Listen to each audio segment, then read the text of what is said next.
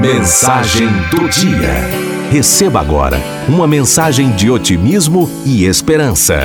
Mensagem do Dia. Princípio do vácuo. Você tem o hábito de juntar objetos inúteis no momento, acreditando que um dia, não sabe quando, poderá precisar deles?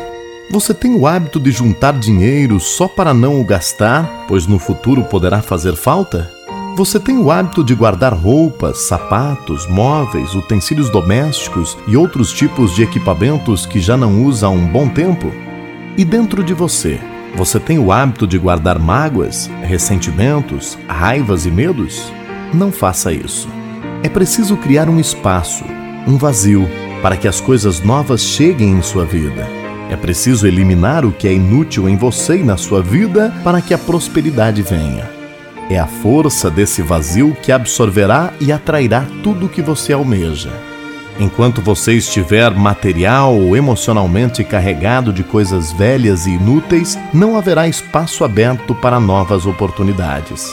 Os bens precisam circular. Limpe as gavetas, os guarda-roupas, o quartinho lá do fundo, a garagem. Dê o que você não usa mais. A atitude de guardar um monte de coisas inúteis amarra sua vida. Não são os objetos guardados que emperram sua vida, mas o significado da atitude de guardar. Quando se guarda, considera-se a possibilidade da falta, da carência.